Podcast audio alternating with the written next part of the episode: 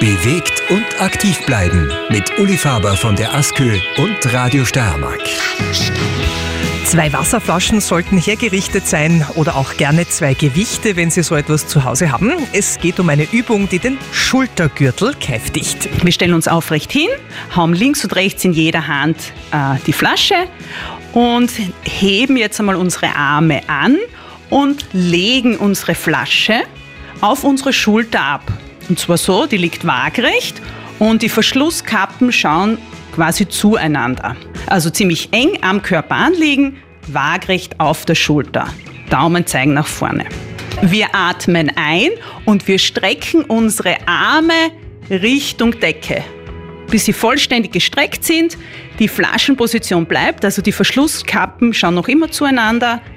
Und wir atmen wieder ein und senken die Flasche wieder Richtung Schulterhöhe.